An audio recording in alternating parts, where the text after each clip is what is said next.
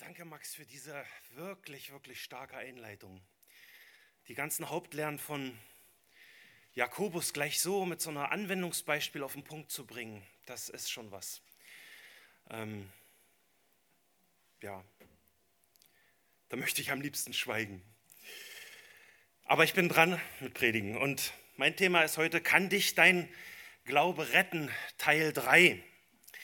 Zum dritten Mal möchte ich mich anhand des Jakobusbriefs mit dieser ja wirklich persönlichen Frage beschäftigen. Kann dein Glaube dich retten? Das ist eine hilfreiche Frage, wenn man die Qualität des eigenen Glaubens prüfen will.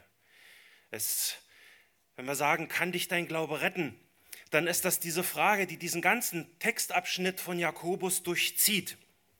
Aber nur wenn man diesen Text persönlich zu sich reden lässt und wenn man gemeinsam mit Jakobus zusammen nachdenkt über diesen Text, über diese Verse, die wir heute ansehen, dann kann man dadurch dieses Wort Gottes wirklich zur Anwendung im eigenen Leben bringen, genauso wie es bei Tabitha war. Kann dich dein Glaube retten? Das ist eine Weile her, die letzte Predigt. Hattest du Zeit, darüber mal nachzudenken? Wir hatten Weihnachten, Silvester. Ja, hast du einen Glaubens-Selbstcheck mal vorgenommen. Nun, ich möchte euch einfach diesen Text von Jakobus erstmal wieder in Erinnerung rufen. Ich möchte gerne mit euch lesen, Jakobus 2, die Verse 14 bis 21. Jakobus 2, Vers 14 bis 26. Bis 26. Was hilft es, meine Brüder, wenn jemand sagt, er habe Glauben und hat doch keine Werke? Kann ihn denn dieser Glaube retten? Wenn nun ein Bruder oder eine Schwester ohne Kleidung ist und es ihnen an der täglichen Nahrung fehlt und jemand, jemand von euch würde zu ihnen sagen, geht hin in Frieden, wärmt und sättigt euch, aber ihr würdet ihnen nicht geben, was zur Befriedigung ihrer leiblichen Bedürfnisse erforderlich ist, was würde das helfen? So ist es auch mit dem Glauben. Wenn er keine Werke hat, so ist er an und für sich tot. Da wird dann einer sagen, du hast Glaube und ich habe Werke. Beweise mir doch deinen Glauben aus deinen Werken und ich werde dir aus meinen Werken meinen Glauben beweisen. Du glaubst, dass es nur einen Gott gibt? Du tust wohl daran. Auch die Dämonen glauben es und zittern. Willst du aber erkennen, du nichtiger Mensch, dass der Glaube ohne die Werke tot ist? Wurde nicht Abraham, unser Vater, durch Werke gerechtfertigt, als er seinen Sohn Isaak auf dem Altar darbrachte? Siehst du, dass der Glaube zusammen mit seinen Werken wirksam war und dass der Glaube durch die Werke vollkommen wurde? Und so erfüllte sich die Schrift, die da spricht. Abraham aber glaubte Gott und das wurde ihm zur Gerechtigkeit angerechnet und er wurde ein Freund Gottes genannt. So seht ihr nun, dass der Mensch durch Werke gerechtfertigt wird und nicht durch Glauben allein. Ist es nicht ebenso auch die Hure Raab durch Werke äh, gerechtfertigt worden, da sie die Boten aufnahm und auf einem anderen Weg entließ? Denn gleichwie der Leib ohne Geist tot ist, also ist auch der Glaube ohne die Werke tot. Ich bete, Herr, heilige uns in Wahrheit, dein Wort ist Wahrheit. Amen.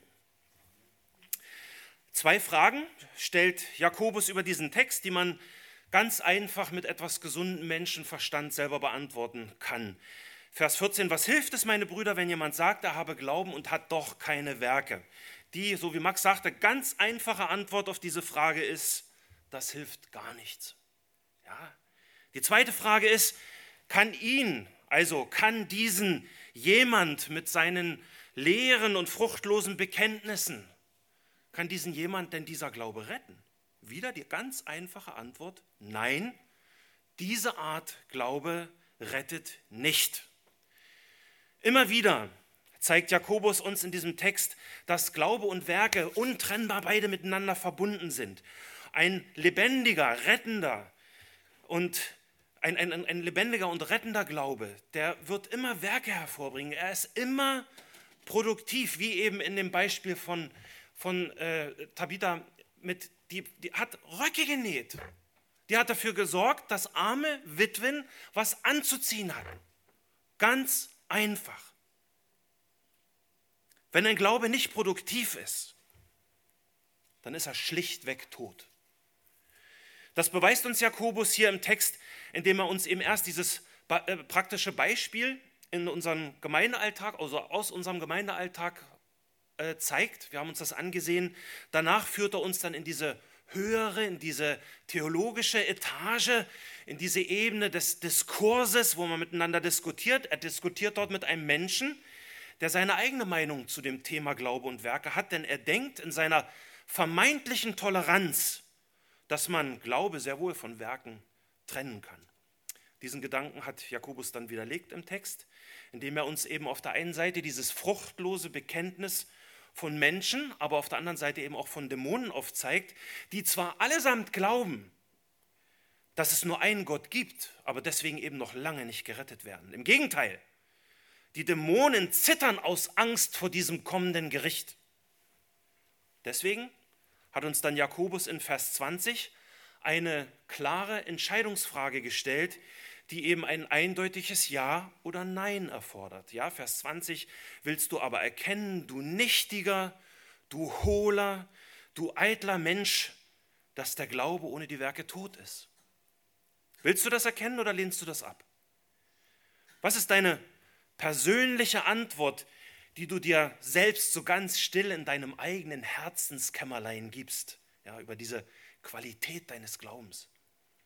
Kann dich dein Glaube retten? Nun eigentlich hat Jakobus hier jetzt im Text alles Wesentliche zu dem Thema gesagt. Man könnte dieses Thema Glauben und Werke jetzt abhaken. Glaube und Werke gehören untrennbar zusammen und Glaube ohne Werke rettet nicht, denn er ist tot. Punkt. Aber nicht bei Jakobus, nicht bei Jakobus. Er ist ein guter Lehrer. Er ist ein gründlicher Lehrer. Und vor allem ist er ein echter und mitfühlender Gemeindehirte. Deswegen kann er nicht Schluss machen. Deswegen schließt er dieses Thema jetzt mit zwei Beispielen von alttestamentlichen Glaubenshelden, die aber mit ihrem ganzen Leben ein Zeugnis für diese Wahrheit sind, dass lebendiger, rettender Glaube immer immer für andere Menschen sichtbare Werke zur Ehre Gottes hervorbringen wird.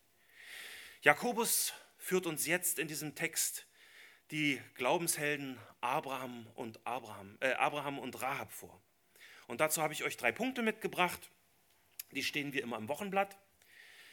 Erstens, wie unser Vater Abraham zum Freund Gottes wurde. Zweitens, was eine Hure rettete. Und drittens, eine nüchterne Bilanz. Tod ist tot. Also erstens, wie unser Vater Abraham zum Freund Gottes wurde. Wir lesen nochmal Vers 21 und achtet bitte darauf, dass Jakobus dir hier wieder Fragen stellt. In diesem ganzen Text kommen Fragen und diese Fragen erfordern deine persönliche Antwort. Also Vers 21. Wurde nicht Abraham, unser Vater, durch Werke gerechtfertigt, als er seinen Sohn Isaac auf dem Altar darbrachte? Gute Frage. Nun, die Geschichte, auf die Jakobus sich hier bezieht, steht in 1. Mose 22. Und das ist eine der zentralen, eine, eine, also ich muss es betonen, eine der zentralen Geschichten äh, im, in der ganzen Bibel auch im, im, Alten Testament vor allem eben, auf die auch die anderen Autoren des Neuen Testamentes sich immer wieder beziehen. Ja, Petrus, Paulus, der Hebräerbrief, ohne 1. Mose 22 gar nicht zu denken, alle beziehen sich immer wieder auf diese Geschichte. Warum? Weil diese Opferung von Isaak auf dem Berg Moria ein Vorschatten, eine Vorabbildung des Opfers Jesu auf Golgatha ist. Ich denke, die meisten von euch kennen 1. Mose 22. Ja? Gott redet zu Abraham und sagt, nimm doch deinen Sohn, deinen einzigen, den du lieb hast, Isaak, und geh in das Land Moria und bringe ihn dort zum Brandopfer dar auf einem Berg, den ich dir nennen werde. Es ist erstaunlich.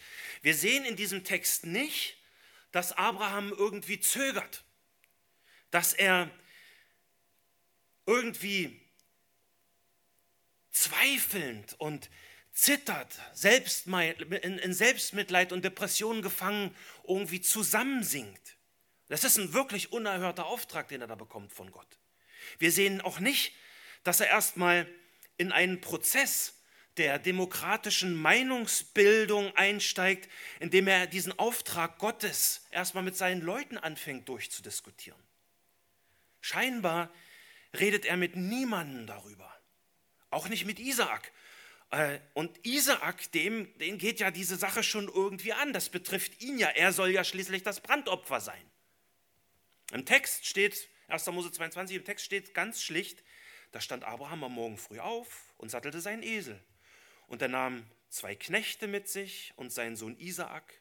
Und er spaltete Holz zum Brandopfer, machte sich auf und ging hin an den Ort, den ihm Gott genannt hatte. Eine Dreitagesreise, ja, bis ins Land Moria, wo heute Jerusalem liegt. Und Abraham geht dann an einem bestimmten Punkt dann alleine weiter mit seinem geliebten Sohn. Wir lesen dann ganz einfach, wie er sagt, ich aber, also Abraham, und der Knabe wollen dorthin gehen und anbeten. Das Einzige, das Einzige, was er mitnimmt für diesen Akt der Anbetung, ist sein Sohn, Holz für das Brandopfer, Feuer, denn man muss ja das Brandopfer irgendwie anzünden, und ein, und ein Messer nimmt er mit, um das Brandopfer zu schlachten. Wirklich heftig. Isaak ist zu der Zeit schon alt genug, um zu verstehen, dass diese Situation, in der er da ist, wirklich eigenartig ist. Es fehlt hier etwas. Es, es fehlt hier etwas wirklich Wichtiges. Und das sagt auch seinem Vater. Er sagt, siehe, hier ist Feuer und Holz. Wo ist aber das Lamm zum Brandopfer? Was ging in diesem Moment in dem Vaterherz von Abraham vor. Ich denke, es muss ihn innerlich zerrissen haben. Hier ist der Punkt, wo, also ich denke, hier ist spätestens der Punkt, wo Abraham hätte seinem Sohn klaren Wein einschenken können. Du bist das Opfer. Ja, Gott will, dass ich dich zum Brandopfer darbringe. Das hätte Isaak zweifellos schockiert, aber nüchtern betrachtet waren Kindsopfer in der, damaligen, in der damaligen Kultur, in dieser damaligen Götterwelt ein legitimer, äh, ein legitimer Akt der Anbetung. Noch Jahrhunderte nach Abraham lesen wir davon, dass selbst israelische Könige in ihrem Götzendienst ihre Kinder durchs Feuer gehen ließen. Ja, zum Beispiel 2. Äh, Könige 21,6, aber da gibt es viele, viele Stellen. Wenn ihr diese Formulierung eingebt, durchs Feuer gehen lassen, kommen viele Stellen im Alten Testament, wo wir sehen, dass diese Art von Götzendienst normal war. Aber nur dann, wenn das Volk abgefallen war. Abraham sagt nicht groß was dazu. Seine Antwort fällt auch anders aus. Er sagt einfach, mein Sohn, Gott wird für ein Lamm zum Brandopfer sorgen. Also gingen sie weiter. Sie kamen dann an den richtigen Ort, an diesen richtigen Berg. Abraham baut einen Altar, er schichtet das Holz darauf, er bindet seinen Sohn Isaak, er legt ihn obendrauf auf das Holz und wir lesen absolut nichts davon, dass der Junge sich wehrt. Und dann lesen wir, und Abraham streckte seine Hand aus, fasste das Messer, um seinen Sohn zu schlachten.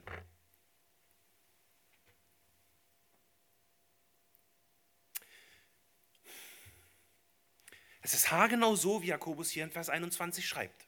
Ja, Abraham brachte in einem willentlichen Akt des Glaubensgehorsam gegen alle menschliche Vernunft seinen Sohn Isaak auf dem Altar dar.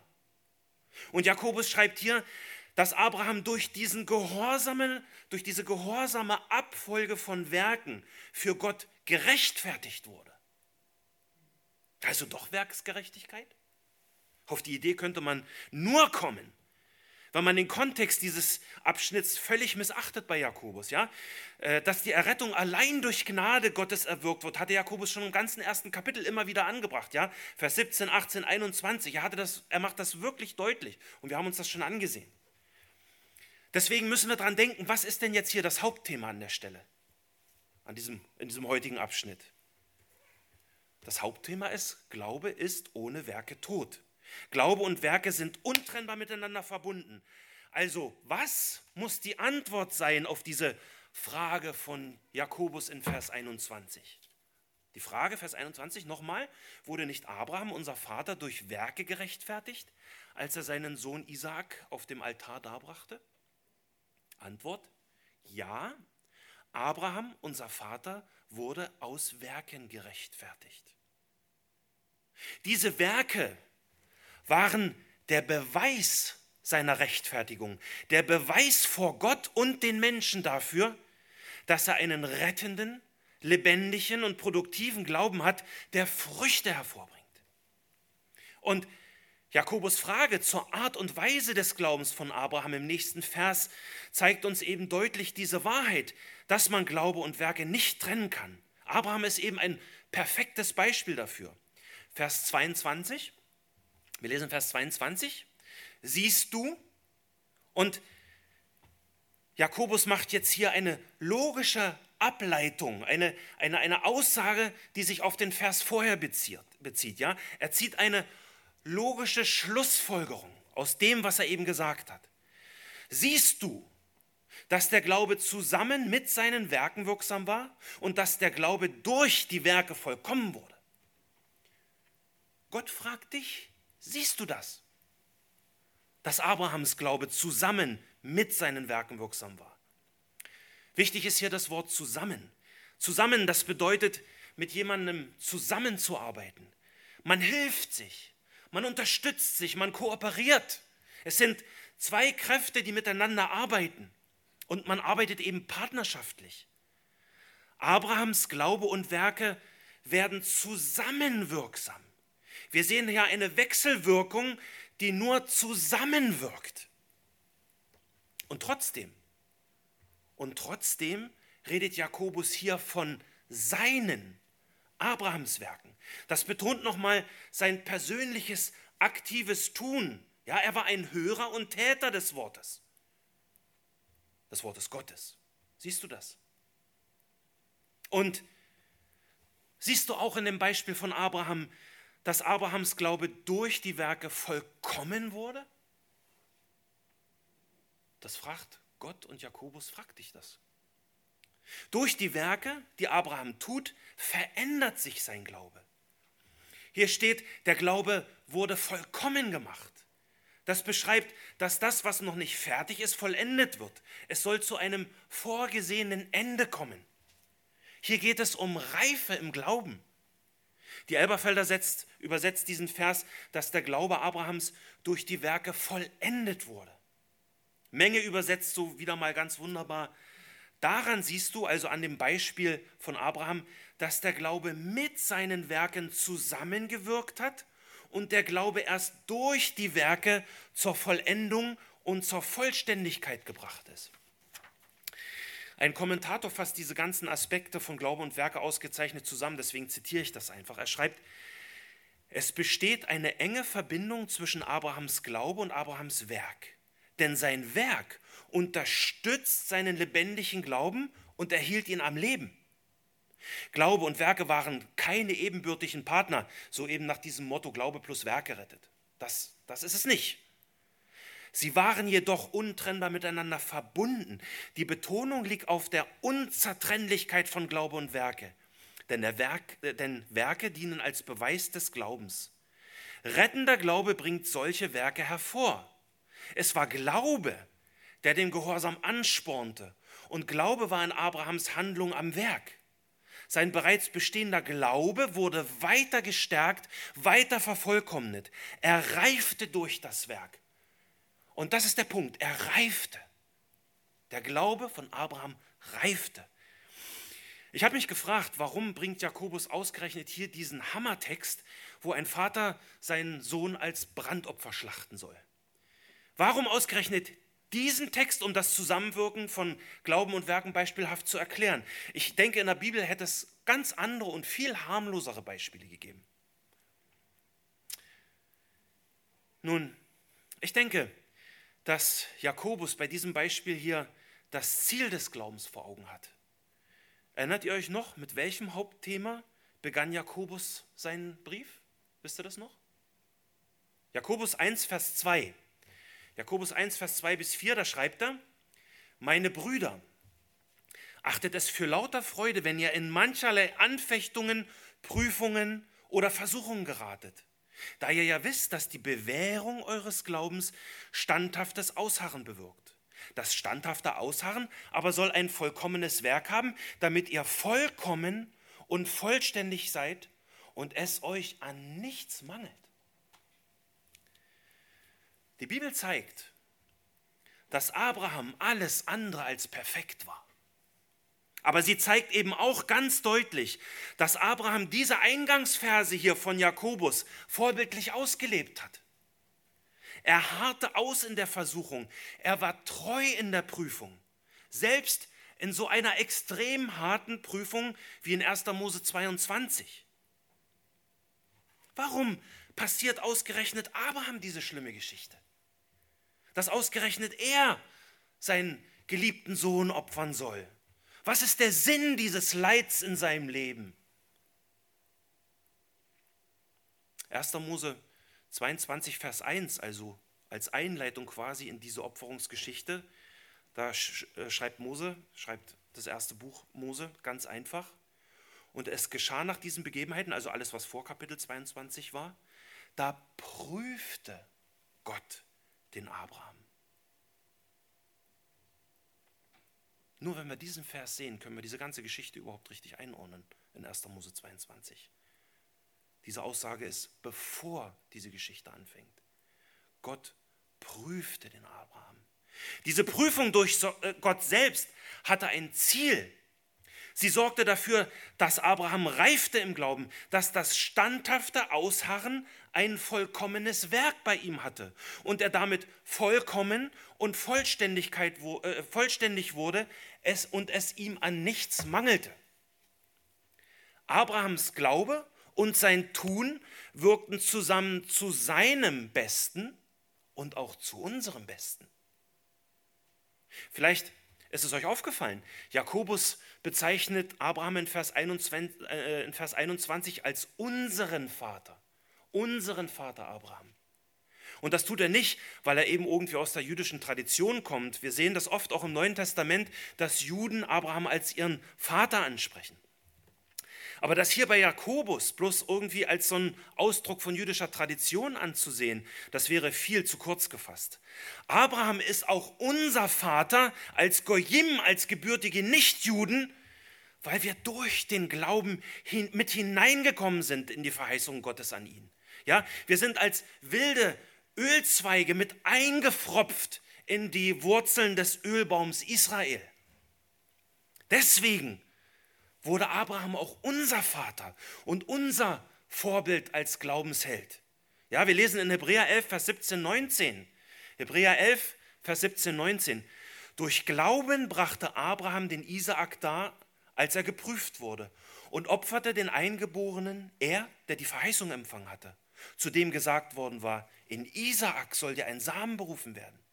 Er zählte darauf, dass Gott imstande ist, auch aus den Toten aufzuerwecken, weshalb er ihn auch als ein Gleichnis wiedererhielt. Abraham bewahrte durch die Werke, die er tat, in dieser ungeheuerlichen Prüfung seinen Glauben. Und durch diesen unerschütterlichen Glauben erfüllte er die Schrift. Das lesen wir dann bei Jakobus in Vers 23. Ja, im heutigen Text Jakobus 23. Da schreibt Jakobus, und so erfüllte sich die Schrift, die spricht, Abraham aber glaubte Gott. Und das wurde ihm als Gerechtigkeit angerechnet. Und er wurde ein Freund Gottes genannt.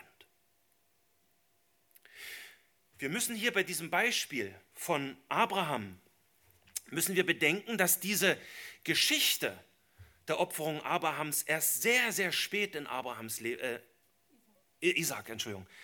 Danke, danke, meine liebe Frau.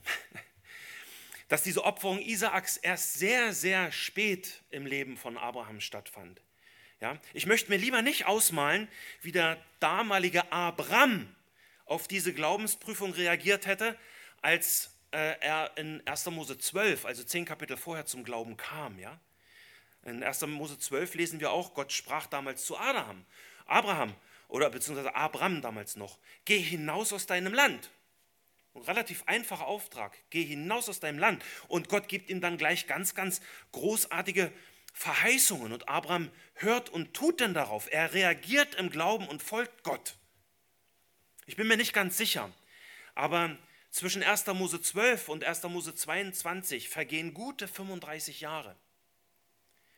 35 Jahre, in denen Abrahams Glaube sich bewähren musste. 35 Jahre mit kleinen und sehr großen Herausforderungen und Kämpfen. Die Prüfung durch Gott hier in 1. Mose 22 kommt mir persönlich eher vor, so wie das i-Töpfelchen auf einem langen Weg, durch den die ursprünglichen Verheißungen von 1. Mose 12 äh, zur Vollendung gebracht werden. Die meisten von euch werden wissen, dass Gott selbst bei dieser Opferung von Isaak einschreitet. Ja? In dem Moment, als Abraham das Messer umfasst, um seinen Sohn zu schlachten, mit dem festen Glauben, mit dem festen Glauben, dass Gott imstande ist, auch seinen Sohn aus den Toten aufzuerwecken, schreitet der Engel des Herrn ein. Er bricht die Opferung ab mit, dem, mit den Worten, leg deine Hand nicht an den Knaben und tu ihm gar nichts, denn nun weiß ich, dass du Gott fürchtest, weil du deinen einzigen Sohn nicht verschont hast, um meinetwillen. Nun weiß ich, dass du Gott fürchtest. Mit anderen Worten, du hast die Glaubensprüfung bestanden. Hier geht es nicht um die Errettung nach dem Motto, nun weiß ich, dass du Gott fürchtest, deswegen kann ich dich jetzt endlich gerecht sprechen. Das wäre absurd. Völlig absurd. Nein, es geht hier um Erprobung und Wachstum im Glauben inmitten von Anfechtungen. Denn Abraham ist schon lange Zeit vor 1. Mose 22 von Gott gerecht gesprochen worden. Und daran erinnert er uns Jakobus in Vers 23 im heutigen Text. Er zitiert hier einen der Schlüsselverse im ganzen Alten Testament. Dieser Vers ist der Beweis, dass es schon immer nur einen Weg zu Gott gab. Und zwar nicht durch Werke, sondern allein durch Glauben. Jakobus zitiert ja 1. Mose 15, 6. Äh, und da steht, und Abraham glaubte dem Herrn und das rechnete er ihm als Gerechtigkeit an. Glaube allein, Glaube allein, das ist keine Erfindung im Neuen Testament. Das war schon immer so. Aber dieser rettende, lebendige Glaube bringt eben immer Werke hervor. Werke, die so wie hier im Beispiel von Abraham eben die Schrift erfüllen. Im Prinzip bekräftigt der Engel des Herrn bei der Opferung Isaaks nochmal alle die Verheißungen und Segnungen, die er bereits schon am Anfang von Abrahams Glaubensweg in 1. Mose äh, gab, äh, in 1. Mose 12 gab. Ist, ihr müsst das vergleichen zu Hause einfach mal selber. Guckt die Verheißung 1. Mose 12 und die Verheißung, die wir jetzt lesen, in 1. Mose 22 an. Da seht ihr unweigerlich die Parallelen und es ist nur eine Bestätigung. Ja? 1. Mose 22, 16 bis 18. Weil du dies getan hast und deinen Sohn, deinen einzigen, nicht verschont hast, darum will ich dich reichlich segnen und deinen Samen mächtig mehren, wie die Sterne am Himmel und wie den Sand am Ufer des Meeres. Und dein Same soll das Tor deiner Feinde in Besitz nehmen. Und in deinem Namen sollen alle Völker der Erde gesegnet werden, auch wir hier in Deutschland. Warum? Weil du meiner Stimme gehorsam warst. Durch diesen Glaubensgehorsam wurde Abraham zu einem echten Freund Gottes. Freund Gottes. Das ist ein wirklicher Ehrentitel in der Schrift, der sich nicht oft findet. Abraham ist ein lebendiges Beispiel für eine Wahrheit, die wir uns später noch im Jakobusbrief ansehen werden. Ja, äh, Jakobus 4, Vers 8, dort schreibt Jakobus, naht euch zu Gott, so naht er sich zu euch. Da geht es um Freundschaft. Willst du auch ein Freund Gottes sein? Dann nah dich zu Gott. Und das geht nur in und durch Jesus. Ich hatte anfangs gesagt, dass die Opferung Isaaks ein prophetischer Vorschatten auf den Opfertod Jesu ist. Ja, Isaak wurde verschont. Aber Gott der Vater, der verschonte seinen Sohn nicht. Er machte seinen Sohn Jesus zum Opferlamm, das die Sünde der Welt hinwegnimmt. Und hör mal, hör mal gut zu, was Jesus zum Thema Freunde sagt. Jesus spricht in Johannes 15, 13, 14. Größere Liebe hat niemand als die, dass einer sein Leben lässt für seine Freunde. Ihr seid meine Freunde, wenn ihr tut, was immer ich euch gebiete. Ein Freund ist ein enger Vertrauter. Es bedeutet, den anderen gerne zu haben, ihn zu lieben, ihn zu schätzen, ihm innerlich echt zugetan zu sein. Deswegen sind echte Freunde Gottes eben Hörer und Täter des Wortes, genauso wie Abraham. Für Freunde Gottes ist Glaube und Werke untrennbar miteinander verbunden. In Vers 24 beantwortet Jakobus jetzt ganz konkret diese eine Frage, die über diesem ganzen Abschnitt steht, was ist rettender Glaube? Vers 24. So seht ihr nun, und zwar nach all dem, was ich, Jakobus, euch hier geschrieben und erklärt, und erklärt habe, so seht ihr nun, dass der Mensch durch Werke gerechtfertigt wird und nicht durch den Glauben allein. Nur Werke bestätigen und beweisen, dass dein Glaube ein rettender Glaube ist. Glaube allein, das steht hier an dieser Stelle bei Jakobus, in diesem Vers hier bei Jakobus, für ein auf das Denken, Sagen und Bekennen reduzierter, unechter und nicht rettender Glaube. Man stelle sich vor, Gott offenbart sich Abraham und ruft ihn in die Nachfolger und der ergeht sich dann in frommen Betrachtungen und Gedanken und bleibt ganz entspannt in seinem Zelt sitzen. So ein Glaube wird nach Vers 24 nicht gerechtfertigt. So ein Glaube wird von Gott nicht anerkannt. So ein Glaube ist kein rettender Glaube. Und wer das nicht anerkennt, ist höchstwahrscheinlich in Selbstbetrug gefangen. Und das sagt nicht ich, sondern das sagt Jakobus und damit Gott selbst. Frag dich also einfach ernsthaft, ob du wirklich ein Freund Gottes sein willst, wie Abraham. Ein Kommentator schreibt zu diesem Vers, endlich erfassen wir Jakobus ganz. Er sieht den Glauben als ein organisches Ganzes an. Es ist für ihn kein Punkt, keine Momentaufnahme, nach der alles weiterläuft wie bisher. Glaube ist vielmehr eine, eine lebenslange Gottesverbindung, wie im Beispiel von Abraham. Abraham war hier der erste Text, der, im Text der erste Zeuge, den Jakobus aufrief, um eben diese untrennbare Verbindung von Glauben und Werken aufzuzeigen, ja, zu beweisen. In seinem Leben, in Abrahams Leben sehen wir wirklich, äh, dass durch diese lebenslange Gottesverbindung aus unserem Vater Abraham ein wirklicher Freund Gottes wurde. Und in bester jüdischer Tradition bringt Jakobus uns jetzt noch einen zweiten Zeugen, richtiger gesagt eine Zeugin. Jetzt ruft er Rahab in den Zeugenstand. Und das bringt mich zu Punkt 2. Zweitens, was eine Hure rettete. Rahab war eine Hure. Und diese Wahrheit spart die Bibel nicht aus. Im Alten und im Neuen Testament ist es auffällig, dass hier immer wieder dieser Titel Hure zugeordnet wird. Eine Hure ist per Definition eine Frau, die ihren Körper um Geld verkauft, damit andere, zumeist Männer, ihre sexuelle Lust daran befriedigen können. Jakobus benutzt hier das griechische Wort Porne. In Josua 2, wo uns Rahab erstmals vorgestellt wird, steht das Wort Zana. Das macht, das, das kann man übersetzen mit Hurerei treiben. Ja, das Wort meint, dieses Wort Zana meint eine Frau, die nach verbotenen biblischen Maßstäben sexuellen Verkehr hat. Und dabei ist es dann völlig nebensächlich, ob sie das wegen des Geldes oder wegen ihrer eigenen sexuellen Lust macht. Unzüchtige wären Synonym ja, für Hurerei treiben.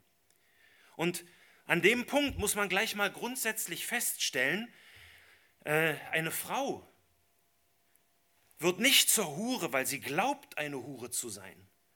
Eine Frau wird erst zur Hure, wenn sie etwas tut, was sie zur Hure macht. Wie gesagt, die Bibel verschweigt es nicht, dass Rahab eine Hure war. Und diese Hure ruft Jakobus jetzt in Vers 25 als zweiten Zeugen auf. Jakobus 2, Vers 25. Ist es nicht ebenso? Und, und hier steht ebenso, also äh, Elberfelder übersetzt das mit gleicher Weise oder also, also auf die gleiche Art und Weise wie eben im Beispiel von Abraham. Ist nicht ebenso in gleicher Weise auch die Hure Rahab durch Werke gerechtfertigt worden, da sie die Boten aufnahm und auf einem anderen Weg entließ? Was war die Situation, auf die Jakobus sich hier bezieht? Nun, er führt uns ins Alte Testament in die Zeit, als die Einnahme des verheißenen Landes beginnt in dem zumindest damals noch Milch und Honig flossen. Moses tot, Josua, sein Nachfolger, beginnt gerade damit, das Volk und die Soldaten zu sortieren. Die Bibel sagt, er stellt Kampfordnung her. Das Volk Israel ist zu dieser Zeit noch auf der Ostseite des Jordans. Jericho ist, erst, ist die erste Stadt, die eingenommen werden soll, und die liegt auf der Westseite des Jordans. Ja, und es ist also so, dass zwischen diesen beiden zukünftigen Kriegsparteien noch einiges an Platz ist. Josua gehörte ja zu diesen äh, Kundschaftern, zu diesen ersten zwölf Kundschaftern, die vor 40, also 40 Jahre vorher in das äh, gelobte Land, in das verheißene Land geschickt wurden, äh, um es ein bisschen auszuspionieren. Was macht er also? Zur Vorbereitung des Kampfes schickt er zwei Kundschafter nach Jericho. Sie sollen eben ein bisschen umherspionieren. Etwas freundlicher könnte man sagen, sie sollen Informationen über den Gegner sammeln. Man möchte ja schließlich wissen, was einen erwartet, oder? Naja, ich bin mir da nicht so ganz sicher, ob aus militärischen Gründen diese Kundschafter nötig waren. Nach dem biblischen Befund denke ich eher nein. Aber Rahab, Rahab hatte diese Kundschafter nötig, um gerettet zu werden. Auch an dieser Stelle hier in der Schrift sehen wir wieder, wie Gott alle Details souverän lenkt.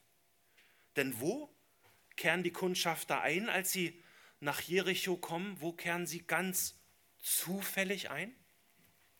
Die Bibel sagt, und sie, also die Kundschafter, gingen hin und kamen in das Haus einer Hure namens Rahab und übernachteten dort. Nun, ein Hurenhaus ist zumeist ein öffentliches Haus. Dort herrscht reger Publikumsverkehr. Ich weiß nicht, vielleicht war eine Bar im Keller. Und so kommt, was kommen muss. Die Kundschafter werden verraten. Dem König wird berichtet, dass israelische Spione in seiner Stadt sind. Und der König kennt seine Stadt so gut, dass er weiß, zu wem er seine Leute schicken muss. Natürlich zu Rahab. Er lässt ihn sagen, er lässt ihr sagen, er lässt Rahab sagen, Gib die Männer heraus, die zu dir gekommen und in dein Haus eingekehrt sind. Rahab hat aber zu der Zeit die beiden Kundschafter schon auf dem Dach versteckt und erzählt den Leuten des Königs dann eine echte Räuberpistole. Ja, ja, die beiden Männer waren hier, aber ich hatte keine Ahnung, woher sie waren. Ja, vor Einbruch der Dunkelheit sind sie wieder weg. Äh, und ich habe keine Ahnung, wohin. Aber jagt ihn schnell nach, ihr kriegt sie bestimmt noch. Die Frau lügt, dass sich die Balken biegen. Sie verrät ihr eigenes Volk. Und hier stellen sich an dem Punkt aus meiner Sicht viele, viele, viele Fragen. Ja, warum glauben ihr die Boten des Königs so bereitwillig? Warum machen sie keine Haussuchung? Haussuchungen kommen immer mehr in Mode. Warum Vertrauen Sie den Worten dieser Hure? Waren, sie, waren diese Boten vielleicht Ihre Kunden? Das finde ich alles relativ ungewöhnlich. Interessant ist, dass diese Geschichte hier in der Bibel neutral erzählt wird. Die Bibel gibt an dieser Stelle keine moralische Bewertung dieser Lügerei. So nach dem Motto, und das darf man wirklich nicht tun, ja, es ist schon okay, wenn man in einer Notsituation lügt, es dient ja der Sache. Nein, das tut die Bibel hier nicht. Aber es stellt sich doch eben die Frage, warum macht Rahab das? Was ist ihr Motiv in dieser Räuberpistole? Nun, sie öffnet uns, also erstmal den Kundschaftern, aber dadurch, dass sie sich den Kundschaftern öffnet, ihr Herz ausschüttet, wissen wir, was in ihr vorgeht. Und wir können sehen, warum sie das tut, was sie tut. Wir lesen in Josua 2 die Verse 8 bis 11. Josua 2 die Verse 8 bis 11. Da steht, ehe aber die Männer, Klammer auf, also die israelischen Kundschafter, sich schlafen legten, stieg sie, also Rahab, zu ihnen auf das Dach hinauf und sprach zu ihnen, ich weiß, dass der Herr euch das Land gegeben hat denn es hat uns Furcht vor euch überfallen und alle Einwohner des Landes sind vor euch verzagt. Denn wir haben gehört, wie der Herr das Wasser des Schilfmeeres vor euch ausgetrocknet hat, als sie, ausgetrocknet hat, als ihr aus Ägypten gezogen seid, und was ihr den beiden Königen der Amoriter, Shion und Og jenseits des Jordans getan habt, an denen ihr den Bann vollstreckt habt. Und Bann vollstrecken heißt alle Leute umbringen. Vers 11. Und als wir dies hörten, da wurde unser Herz verzagt. Und es ist keiner rechter Mut mehr in irgendjemanden vor euch. Denn der Herr, euer Gott, ist Gott oben im Himmel und unten auf Erden. Es ist eine, eine äußerst wichtige Beobachtung in diesem Text, dass diese kananitische Hure Rahab in ihrem Glaubenszeugnis immer wieder den Bundesnamen des Gottes Israel benutzt. Sie betreibt keine Gleichmacherei im Sinne einer multireligiösen Ökumene, wie es heute üblich ist. Ja, ja, wir glauben doch sowieso alle in den gleichen Gott. Das tut sie nicht. Rahab ist eine, eine ausgezeichnete Beobachterin. Sie kann, und zwar ohne, dass ihr irgendwelche Leitmedien vorgeben, was sie zu denken hat, ihre Lebensumwelt und ihre Vorgänge in ihrer Gesellschaft analysieren. Sie ist eine nüchterne Frau, die inmitten der sich für Jericho anbahnenden Katastrophe einen klaren Blick und einen kühlen Kopf behält. Und zwar unabhängig davon, was die anderen Menschen denken, was sie sagen, fühlen oder tun.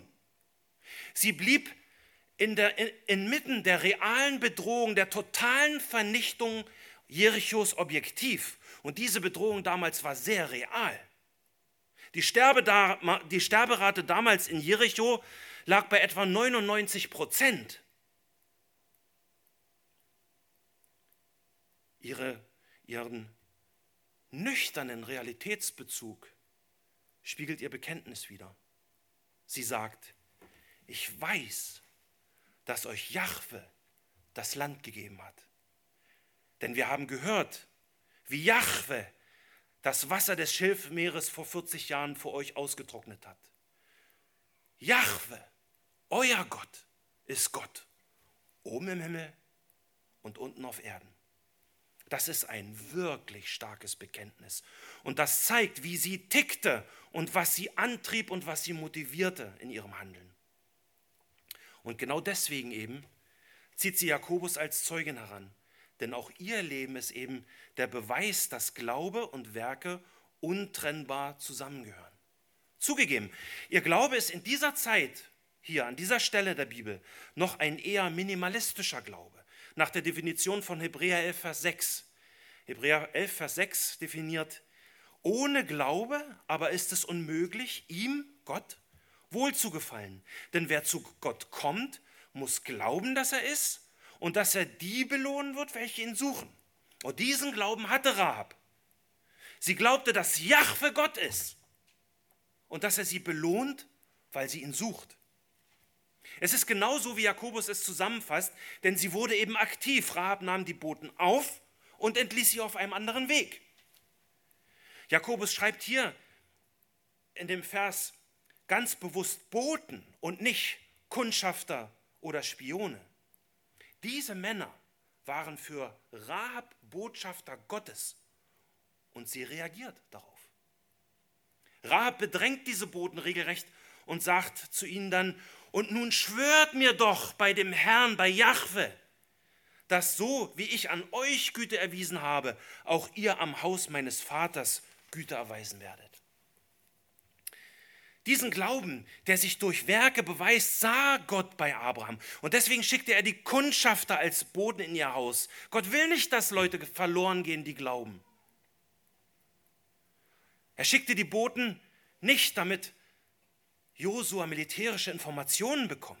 Das ist völlig nebensächlich bei der Geschichte. Die ganze Sache mit der Vernichtung Jerichos war im Himmel schon längst entschieden. Sondern Gott wollte, dass diese lügende, kananitische Hure mit ihrem minimalistischen Glauben gerettet wird. Rab und ihre Familie sind die einzigen, die dieses Gericht Gottes an den Götzendienern von Jericho überlebten. Und nicht nur das, nicht nur das. Die Bibel zeigt, dass Gott einen außergewöhnlichen Plan mit dieser kananitischen Hure hatte. Rahab wird ausdrücklich als Vorfahrin Jesu im, messianischen Stammbaum in Matthäus erwähnt. Sie wurde als gebürtige Kananiterin ein Teil des Volkes Gottes. Und sie wurde die Mutter von Boas. Und dann, der dann, also Boas, ihr wisst das wahrscheinlich ja auch alle, der dann äh, die Moabiterin Ruth vom Gerstenfeld geheiratet hat. Und das heißt, dass äh, Rahab dann auch Urgroßmutter von König David wurde. Und selbst in der Liste der Glaubenshelden in Hebräer 11 wurde sie von Gott aufgenommen. Warum? Weil sie eben ein, ein besonderes Beispiel dafür ist, dass Glaube und Werke untrennbar miteinander verbunden sind. Hebräer 11, Vers 31 lesen wir,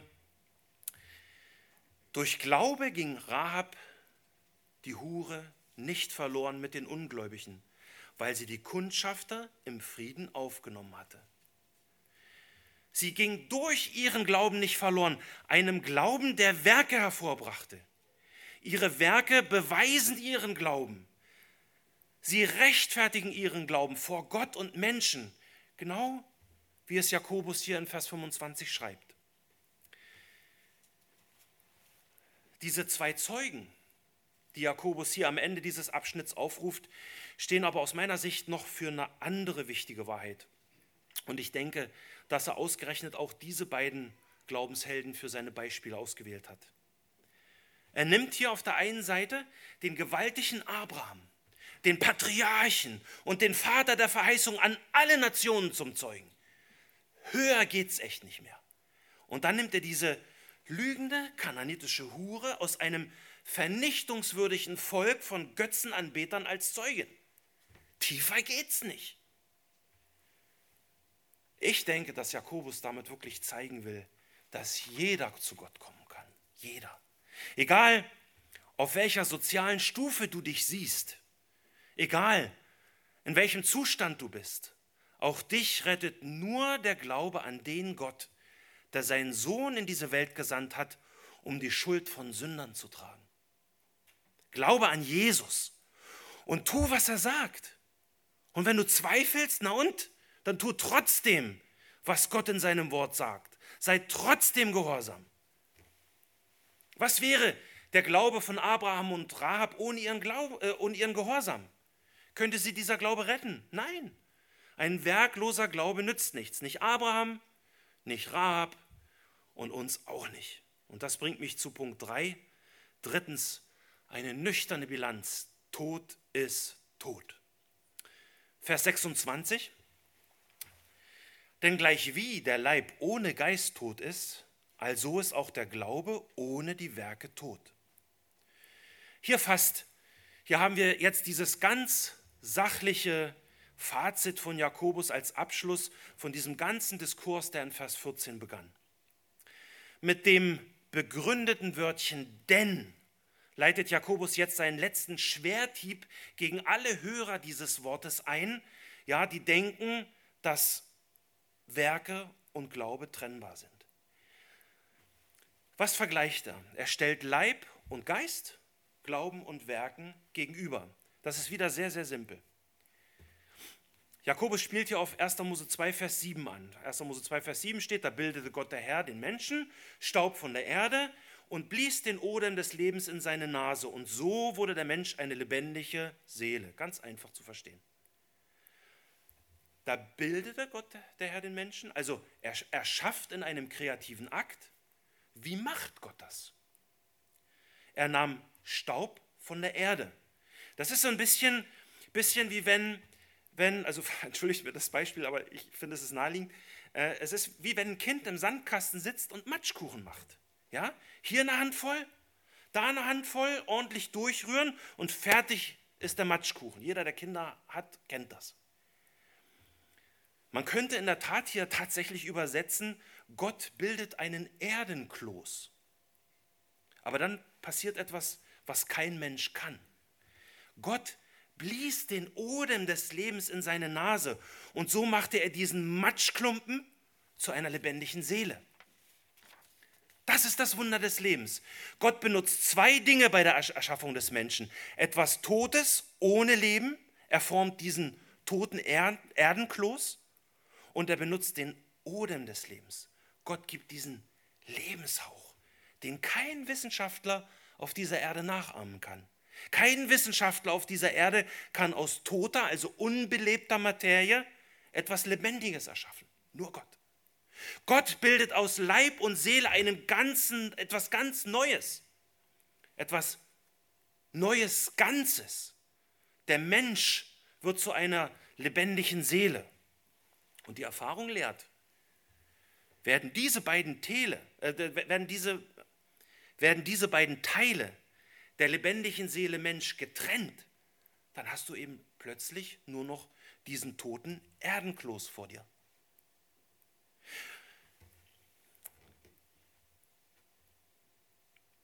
Können wir an einem menschlichen Erdenkloß keine Lebenszeichen mehr feststellen, ja, dann ist offenkundig schon der Tod eingetreten. Leib und Seele wurden getrennt. Und Jakobus sagt hier in Vers 26, mit dem Glauben ist es genauso. Wenn du die Werke vom Glauben trennst, dann ist der Glaube tot. Und tot ist tot. Ganz simpel. Toter Glaube rettet nicht. Nur dort, wo Glaube und Werke zu einer Einheit verwachsen, zu etwas Neuem Ganzen werden, wie bei Abraham und Rahab ist der Glaube ein wahrhaft christlicher und rettender Glaube. Werke, Früchte, Gehorsamstaten, Nachfolge, Heiligung, welches Wort du auch benutzt, das alles sind Lebenszeichen des Glaubens. Ich will es nochmal deutlich sagen. Gottes Gnade erreicht man nicht durch Werke. Aber wenn wir unter Gottes Gnade stehen, weil wir wirklich glauben, dass der Herr Jesus unser Herr und Retter ist, dann werden, Unglaube, äh, dann werden unweigerlich Glaubenswerke vorhanden sein. Wisst ihr, ich musste an dieser Stelle an das Gleichnis vom Seemann denken. Die meisten von euch kennen das. Ja, ein Seemann wirft den Samen mit vollen Händen auf den Erdboden. Der Samen ist das Wort Gottes, das ausgeworfen wird, und der Erdboden, der äh, steht für die Herzen von Menschen, auf die Gottes Wort trifft. Dabei gibt es in diesem Gleichnis zwar vier verschiedene Arten von Boden, es gibt aber nur zwei verschiedene Bodenqualitäten. Es fällt Samen auf den Weg, auf felsigen Grund und unter Dornen. Und obwohl einiges anfangs ganz gut aussieht, es grünt ein bisschen was, ja, denn man freut sich über das Wort, nimmt es mit Begeisterung auf. Aber dann gibt es letztendlich bei, bei keinem dieser Böden Früchte. Nur bei dem vierten Ackerboden, da gibt es vielfache Frucht. Ich denke, dass in fast jeder christlichen Gemeinde, auch hier bei uns in unserer Gemeinde, alle vier Arten von Herzensböden, dass es die da gibt. Deswegen hört jetzt bitte genau zu. Wir lesen Matthäus 13, 18 bis 23. So hört nun ihr das Gleichnis vom Seemann. So oft jemand das Wort vom Reich hört und nicht versteht, kommt der Böse und raubt das, was in sein Herzen gesät ist. Das ist der, bei dem es an den Weg gestreut war. Auf den felsigen Boden gestreut aber ist es bei dem, der das Wort hört und sogleich mit Freuden aufnimmt. Er hat aber keine Wurzel in sich, sondern ist wetterwendisch. Wenn nun Bedrängnis oder Verfolgung entsteht um des Wortes willen, so nimmt er zugleich Anstoß. Unter die Dornen gesät aber ist es bei dem, der das Wort hört. Aber die Sorge dieser Weltzeit und der Betrug des Reichtums erstickt das Wort und es wird unfruchtbar. Auf das gute Erdreich gesät aber ist es bei dem, der das Wort hört und versteht, der bringt dann auch Frucht. Und der eine trägt hundertfältig, der andere sechzigfältig, ein anderer dreißigfältig. Und das ist genau der Punkt bei Jakobus im heutigen Text. Derjenige, der das Wort hört und versteht, der bringt Frucht, weil er wird es immer tun. Warum? Weil lebendiger Glaube Werke hervorbringt. Denn ohne die Werke ist der Glaube tot. Oder, wie Johannes Calvin sagt, es ist der Glaube allein, der rechtfertigt. Und doch, und doch ist der rechtfertigende, rechtfertigende Glaube niemals allein. Was wollen wir aus diesem Text mitnehmen? Vielleicht Folgendes. Echter rettender Glaube beschränkt sich nicht auf ein inneres Gefühl oder ein Lippenbekenntnis. Echter rettender Glaube wird immer in einer christlichen Lebenspraxis mit, Glaub, mit Glaubenswerken sichtbar und wird sich äußern. Echter rettender Glaube führt dich in die Selbstprüfung und ist nicht Selbstzufriedenheit. Echter rettender Glaube ist Veränderung und nicht Stillstand in der Nachfolge Jesu. Und nebenbei bemerkt, wenn ihr die Predigt vom letzten Sonntag von Paul nicht gehört habt, bitte hört die nach. Für alle, die zweifeln, hört euch diese Predigt an, wie das Wort Gottes Veränderungen hervorgebracht hat im Leben von Mose, wie aus diesem, wo er in der Wüste stand, aus diesem, diesem ja, ich möchte fast sagen, Jammerlappen, der da vor Gott umherheult, geplagt von Selbstzweifeln, wie aus diesem Mann auch ein Freund Gottes wird. Warum? Weil er Gottes Wort hört und dann tut. Das überwindet den Zweifel. Wer die Predigt nicht gehört hat oder schon wieder vergessen hat, hört sie euch bitte nochmal an. Kann dich dein Glaube retten? Luther sagt zu Vers 26, und ich kann mir nicht verkneifen, an diesem Textabschnitt zum Schluss nochmal Luther zu bringen. Wenn die Werke nicht folgen, so ist das ein gewisses Zeichen, dass kein Glaube da sei, sondern ein toter Gedanke und Traum, den sie fälschlich Glauben nennen. Dass man nicht hingehe, ja, ich will nun glauben, und bilde sich etwas ein, mache sich einen gedichteten Wahn, der allein auf dem Herzen schwimmt, wie ein Schaum auf dem Bier. Er hat recht. Unser Glaube sollte kein selbstgedichteter Wahn sein, der auf unserem Herzen schwimmt wie ein Schaum auf dem Bier. Schaum besteht nur auf Luftbläschen, die irgendwann zerplatzen und in sich zusammenfallen. Unser Glaube aber, unser Glaube, der soll ein Zeichen der Liebe sein. Dieses Lied werden wir gleich singen, aber hört vorher mal genau auf den Text. Denn es ist voller Anwendung dafür, wie rettender Glaube sich im Leben auswirkt. Zeichen der Liebe. Seid fröhlich in der Hoffnung, beharrlich im Gebet, standhaft in aller Bedrängnis. Macht einander Mut, ladet gerne Gäste ein. Zeigt es allen, dass Jesus sie liebt. Euer Leben wird ein Zeichen der Hoffnung sein, der Hoffnung für diese Welt, weil Jesus vom Tod auferstanden ist und sie in den Händen hält. Euer Beten wird ein Ausdruck des Dienens sein, des Dienens in dieser Welt, weil Gott euer Vater im Himmel ist, bei dem jede Bitte zählt.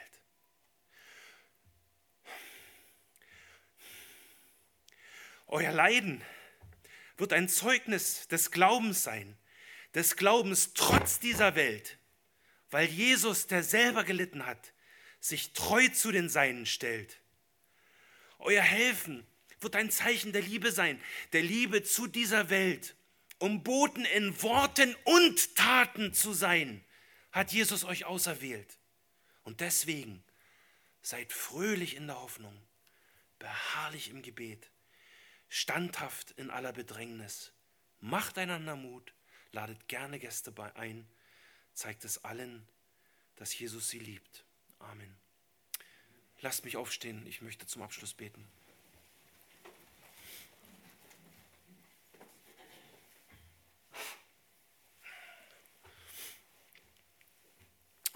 Himmlischer Vater, oh, hab Dank für diesen diesen, diesen Brief von Jakobus, der so ist, so knallhart voller Wahrheit. Und Herr, ich, ah, ich will einfach gar nicht viele Worte machen, ich will dich einfach nur bitten, sei barmherzig und hilf uns, glaubwürdige Hörer und Täter zu sein deines Wortes. Hilf, dass dieses Wort in unserem Herzen und in unserem Denken Raum findet. Und ich bitte dich, bring Früchte hervor.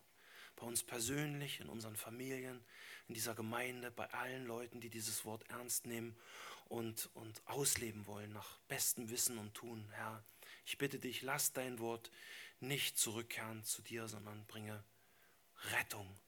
Zwar auch Gericht für viele, aber ich bitte dich, bringe Rettung. Denn das Gericht kommt so oder so. Herr, ich bitte dich um deine Barmherzigkeit. In Jesu Namen. Amen.